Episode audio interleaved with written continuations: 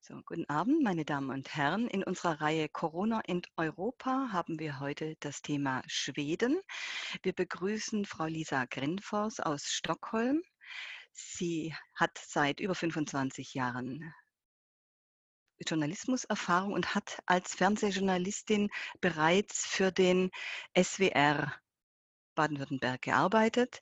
Frau Grenfors arbeitet zurzeit bei TV4 und hat das Geschehen sehr intensiv mitverfolgt. Lisa, ich freue mich sehr, dass ich Sie heute Abend begrüßen kann. Und wir hatten ja in unserem Vorgespräch bemerkt, dass die Pandemie eigentlich wirkt wie ein Brennglas, wie ein Vergrößerungsglas und die Schwächen und die Stärken einer Gesellschaft offenlegt. Gerade bei Schweden fällt es ja auf, dass gerade in der Presse in Deutschland oder auch in anderen Ländern Schweden sehr gelobt wird. Und jetzt bin ich sehr neugierig, hier die Innenwahrnehmung und die Außenwahrnehmung vergleichen zu können. Könnten Sie uns darüber etwas berichten, bitte? Ja, vielen Dank. Äh, das äh, ist sehr interessant für uns hier in Schweden, dass wir wirklich in den Schlagzeilen sind. Also die Tatsache, dass äh, Schweden bekannt ist äh, für äh, die ähm, Corona-Strategie, das hat niemand hier in Schweden verpasst. Also wir sind ja wirklich in der Welt und besonders in Europa beschrieben. Und ich würde sagen, das ist auch heute so. das habe ich in ein paar Medien erfahren, dass Schweden immer noch interessant ist für die Welt. Und äh, das, äh, das versteht man auch hier in Schweden, da alle ja auch äh, gemerkt haben, dass wir eine ganz andere Strategie hatten als äh, die Rest von der Welt und äh, tatsächlich im Vergleich zu den Nachbarländern.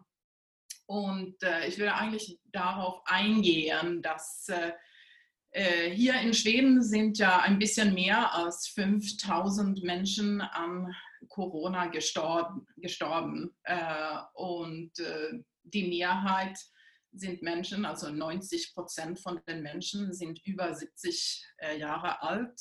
Und die Mehrheit waren auch in Altersheimen oder Pflegeheimen. Also das ist die Tatsache. Und wenn man da sieht, wie man in den Nachbarländern, und jetzt spreche ich von den nordischen Ländern, also Finnland, Norwegen, Dänemark, da sind ja die Zahlen, äh, also wirklich im Vergleich zu Schweden, ganz niedrig. Ähm, ich möchte gerne auf Finnland eingehen äh, da Schweden und Finnland hat ja seit Jahren sehr äh, enge Beziehungen. Finnland hat 5,5 Millionen Einwohner, Schweden hat 10 Millionen Einwohner und in Finnland sind ein bisschen mehr als äh, 300 Menschen gestorben. Und ich war selbst in Finnland vor ein paar Wochen und habe da äh, sozusagen Schweden von der anderen Seite gesehen, was sehr interessant war. Äh, da man in Finnland, da sind wir zweisprachig, äh, also da gibt es eine große Gruppe, die Schwedisch sprechen und die schwedische Medien verfolgen können. Und da hat man wirklich gesehen, wie die Leute entsetzt sind über die Situation in äh, Schweden. Und das war für mich, ich äh, bin ja, wie Sie schon gesagt haben, in Stockholm. Also Stockholm ist ja am meisten betroffen von Corona. Äh, und äh, es war wirklich interessant zu sehen, wie die Leute in Finnland reagiert haben. Also mit Entsetzung und auch Sorge. Ähm, jetzt gibt es ein Bild äh, wegen die Grenzfrage. Ich werde später darauf eingehen, dass die, die Finnen irgendwie böse sind oder aufgeregt sind und keine Schweden da einlassen werden. Ich würde nicht sagen, dass es so ist. Also von der politischen Reihe, so wie also Leute auf der Straße, die ich tatsächlich getroffen habe, in Helsinki zum Beispiel, da würde ich sagen, man ist besorgt über Schweden. Und äh, wenn man hier lebt, ist es natürlich ein bisschen anders. Ähm, wir haben die großen Zahlen äh, und warum haben wir die großen Zahlen von Tote?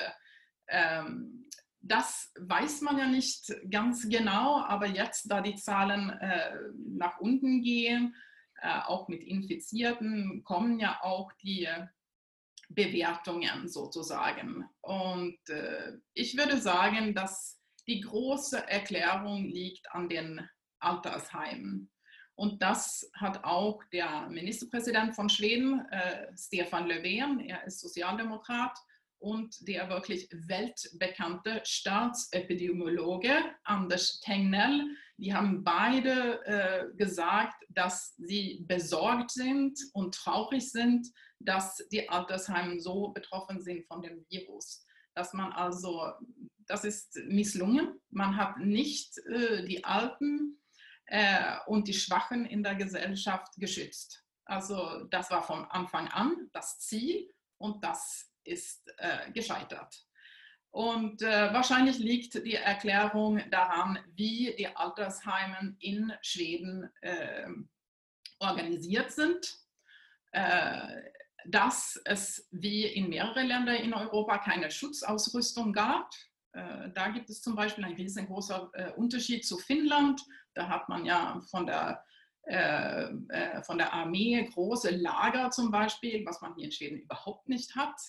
Das ist also eine historische Sache in, in Finnland wegen ähm, äh, die Verteidigung da. Aber hier mhm. in Schweden hat man keine Schutzausrüstung gehabt und also die Pfleger, Pflegeheimen und die Altersheimen haben das nicht gehabt. Ähm, es gab kein großer Lockdown in Schweden. Das ist ja die, eigentlich die, die große Sache. Äh, und jetzt sagt man ja, es ist nicht sicher, dass wenn man das gehabt hätte, äh, dass die Pflegeheimen dadurch geschützt wären. Ähm, äh, es ist auch interessant zu sehen, wie das beschrieben wird im Ausland, weil ich, wie gesagt, ich lebe ja hier in Stockholm.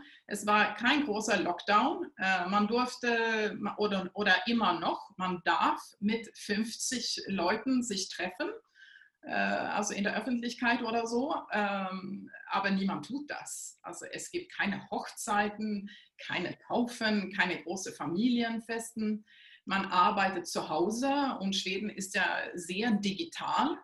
Äh, man wird empfohlen und wurde empfohlen, äh, nicht mit, der, mit den öffentlich, äh, öffentlichen Verkehrsmitteln zu fahren. Und das hat auch ganz wenige Menschen get getan, außer die Leute, die natürlich in der ähm, ähm, äh, Pflege oder in Supermärkten Pflege. oder so etwas arbeiten. Also die, die relevanten Berufe, ja. Genau.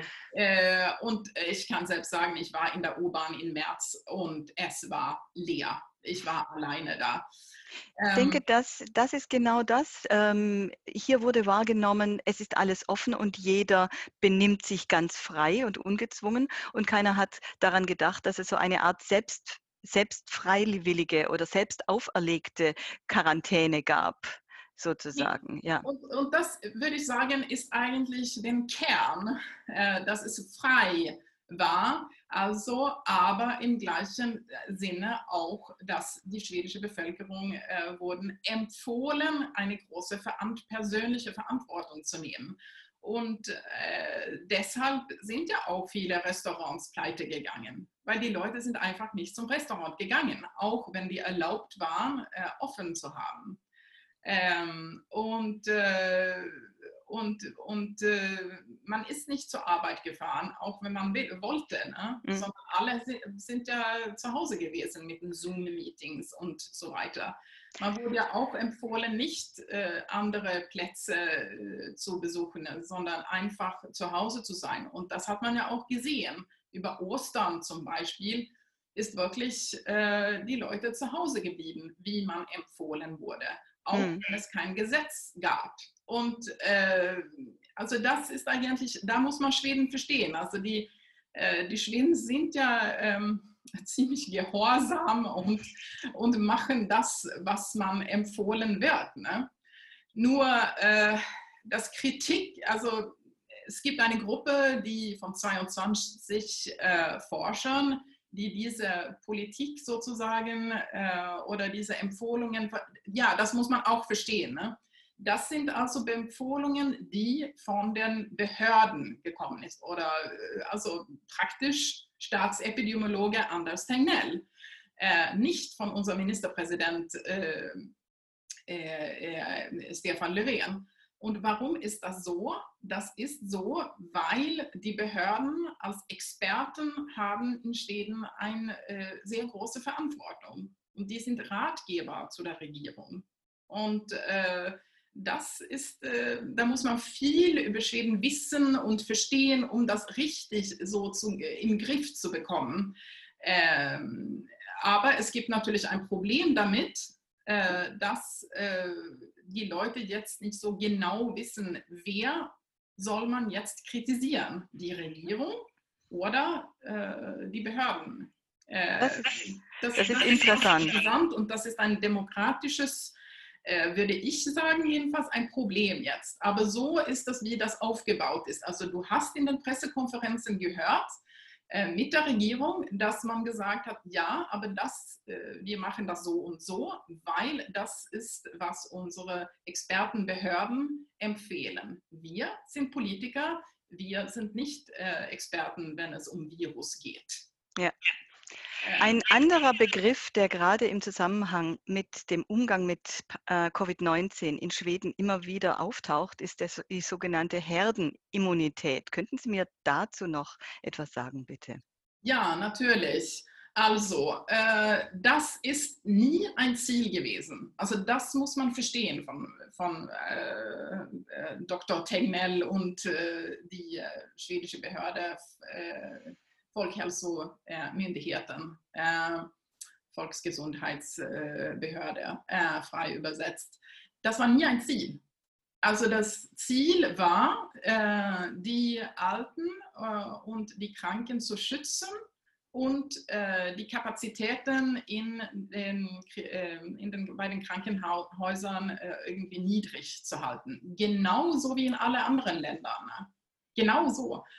Äh, aber äh, Tegnell hat ja auch gesagt, es mag sein, es mag sein, dass man durch äh, diese Empfehlungen und wie man diese Strategie äh, verfolgt hat, dass man dabei eine Herdenimmunität äh, kriegt. Aber es, es war nie ein Ziel. Und das äh, merkt man ja auch jetzt. Also ich würde sagen, dass, äh, weil da kommen ja verschiedene Zahlen und das ist immer noch früh zu sagen, aber vielleicht, vielleicht hat man in Schweden so eine Gruppe von 10 Prozent, die Antikörper haben. Und hm. das ist ja wirklich ganz wenig. Äh, also Manche, manche, sprechen von 14, also das ist auch un, unsicher, glaube ich. Manche sprechen von 14 Prozent und 70 Prozent sind offensichtlich notwendig, um von Herdenimmunität sprechen zu können. Also auch davon ist Schweden ja weit entfernt. Jetzt hätte ich eine Frage, wie Sie haben selbst ein Kind, ähm, Sie haben Familie. Wie ist Ihre persönliche Einstellung? Haben Sie Angst jetzt? Haben Sie schon jemanden verloren? Wie sieht es bei Ihnen im persönlichen Umfeld aus? Also das ist ganz interessant, weil äh, die Schulen hatten ja hier offen. Äh, und da gab es natürlich eine riesengroße Debatte dazu, äh, da ja fast keiner äh, die äh, Schulen offen gelassen haben. Äh, ich meine, in Deutschland, äh, das wissen Sie ja, da, da war es ja zu, in ja, die meisten anderen Ländern. Hier hat man am Anfang gesagt, dass wir lassen die Schulen offen haben, da wir brauchen die Pflegepersonal in den Krankenhäusern. Also die, unser Pflegepersonal kann nicht äh, zu Hause mit den eigenen Kindern sein. Und äh, du konntest ja äh, nicht die Kinder zu den älteren Verwandten lassen. Das, gar, äh, das ging ja nicht, ne? da mhm. man ja Menschen über 70 nicht treffen sollte. Ne? Das hat man vom Anfang an gesagt. Ne? Ähm, ich würde sagen, persönlich fand ich das eigentlich nicht so komisch, äh, das äh, mit, mit den Schulen. Ne?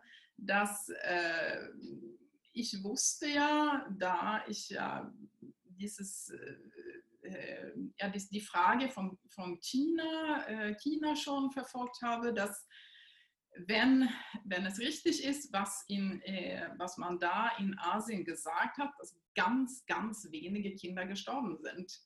habe ich so gedacht, wie ich glaube, mehrere Eltern, äh, jedenfalls hier in Stockholm, wo, wo, wo das stark war, habe ich das erfahren. Ne? Dass, okay, die Kinder sind nicht gestorben, die, die sind nicht in Gefahr. Das sind die Alten, die, die in Gefahr sind. Also ich habe ohne Probleme die Kinder, mein, mein Kind äh, zur Schule gelassen. Mhm. Sie ist äh, bald zwölf. Mhm. Ähm, alle haben das nicht so gemacht. Es gibt, äh, es gibt Schulen, wo man mehrere Kinder äh, oder wo man gesehen hat, dass die Kinder nicht zur Schule gekommen sind, mhm. weil die, die Eltern eine andere Meinung dazu hatten. Ne? Mhm. Äh, und das äh, sagt man ja jetzt äh, und im Vergleich zu welchen Probleme man auch in anderen Ländern hat und man sieht ja schon von den, diesen schnellen Forschungsergebnissen, dass es war vielleicht nicht so gut, also auch vom psychischen Sinne, äh, vom Sinne in Familien, wo man keinen Internetzugang hat. Also das, das war vielleicht keine gute Idee, die mhm. Schulen zu äh, schließen. Das kann ich das nicht wissen. Ich sehe nur, dass ganz äh, wenige Kinder äh, waren zu Hause und für diejenigen, die äh, zur Schule gegangen sind, gab es natürlich ein Problem, da, äh, äh, da, da dann die äh, Lehrer krank waren oder so. Und hier war ja wirklich die Empfehlung, wenn man also so, so ein bisschen krank ist, geh nicht in die Arbeit. Ne? und das hat natürlich dafür gesorgt, dass de, es gab ja Schulen, wo man kranke Lehrer hatten oder so. Ne? Mhm. Ähm, kenne ich viele? Ich kenne mehrere, die, äh, die infiziert waren. Wirklich, ich habe viele Kollegen in der Redaktion ähm, und ich kenne äh, eine Person, äh, der gestorben ist, äh, über, über 80 war der. Ähm, äh, aber war ich besorgt über die Situation? Ja, aber es hat nicht dazu geführt, dass ich mein normales Leben nicht führen konnte. Ein ganz großes Thema ist ja auch das Thema Covid-19-Tests. Wie sieht es damit aus in Schweden? Ja, das war ein äh, großes Thema hier in Schweden, da man äh, am, ganz am Anfang getestet hat, äh, wenn die Leute äh, zurückkamen aus Italien zum Beispiel. Äh, da hat man getestet, dann äh, hat man gesagt, es hat keinen Sinn zu testen, da so viele infiziert sind, dass wir, wir können das nicht einfach machen. Ne? es hat keinen Sinn. Ähm, ich weiß, es hört sich ein bisschen komisch an. Ne? Und äh, das haben wohl die Leute auch gemeint, äh, besonders wenn die Zeit vergangen ist und äh, man äh, sogar nicht die Leute getestet hat, die getestet werden sollten, also Pflegepersonal äh, und ja, diese Art von, ähm, von Menschen. Sogar die wurden nicht getestet und es hat zu einer riesengroßen äh, Debatte geführt, aber das hat also eine Weile gedauert. Und äh, jetzt ist es geändert, die Kapazitäten sind da. Äh, jetzt kann man viel mehr testen in Schweden.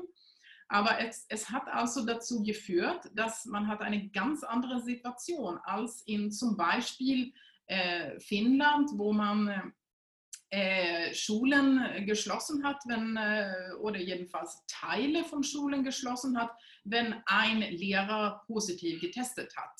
So hat das nicht hier funktioniert, da man ja äh, am Anfang, äh, vom Anfang an nicht gewusst hat, wer ist krank und wer ist nicht krank. Äh, zusätzlich ist, äh, haben, also sind die schwedischen Gesetze anders aus als äh, zum Beispiel in Finnland. Also ähm, um, um, das irgendwie jetzt so ein bisschen grob auszudrücken. Also man kann die Leute hier in Schweden äh, nicht so schnell und einfach äh, einschließen, Zitat, äh, wie in, zum Beispiel in, in Finnland, wenn die äh, infiziert sind. Ähm, jetzt kann jeder getestet werden in Stockholm, wirklich jeder. Also diese Covid-Test, also du kriegst eine Antwort, bin ich äh, krank oder bin ich nicht krank und auch äh, die Test für, äh, ob man immun ist oder nicht. Und das ist frei auch. Das ist interessant auch. Ich danke ganz herzlich. Es war Mitsommerfest und jetzt sind eigentlich Ferien und ich danke ganz herzlich Lisa, dass Sie uns hier einen Bericht gegeben haben über die Situation in Schweden und genießen Sie Ihren Urlaub. Ich danke Ihnen. Schönen Sommer noch. Wiedersehen. Danke.